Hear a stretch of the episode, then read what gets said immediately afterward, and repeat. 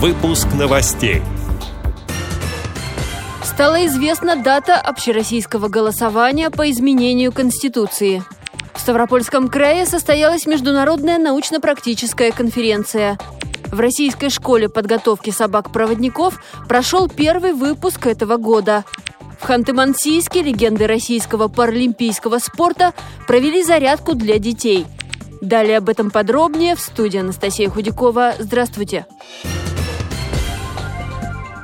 Известна дата всенародного голосования по изменению Конституции. Оно пройдет в среду, 22 апреля, с 8 до 20 часов по местному времени. День будет нерабочим. Поправки в главный документ страны будут приняты только в том случае, если результаты голосования будут положительными. Об этом на встрече с рабочей группой сказал Владимир Путин.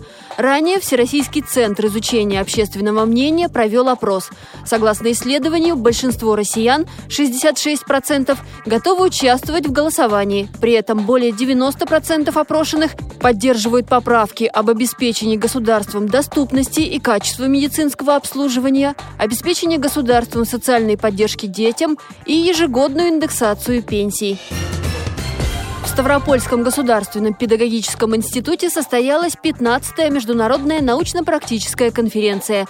На ней представили результаты исследований за два предыдущие года. Доклады на пленарном заседании и секциях посвятили особенностям инклюзивного и специального образования, роли педагога в обучении и воспитании подрастающего поколения, национальным аспектам образования и другим темам. В конференции участвовали ведущие ученые и практикующие педагоги России, среди них доктора педагогических наук.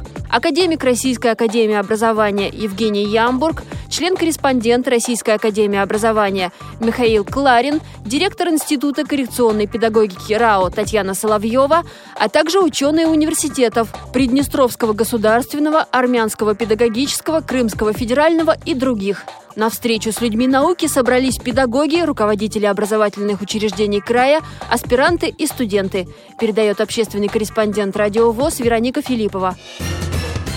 В российской школе подготовки собак-проводников Общества слепых в Подмосковье состоялся первый выпуск этого года. Для получения четвероногих помощников и обучения работе с ними 10 февраля приехали инвалиды по зрению из шести регионов России. Все это время они добросовестно осваивали программу школы. За каждым был закреплен инструктор-методист, который передавал свои знания в обращении с собакой-проводником. В итоге все обучающиеся освоили курс и успешно сдали экзамены.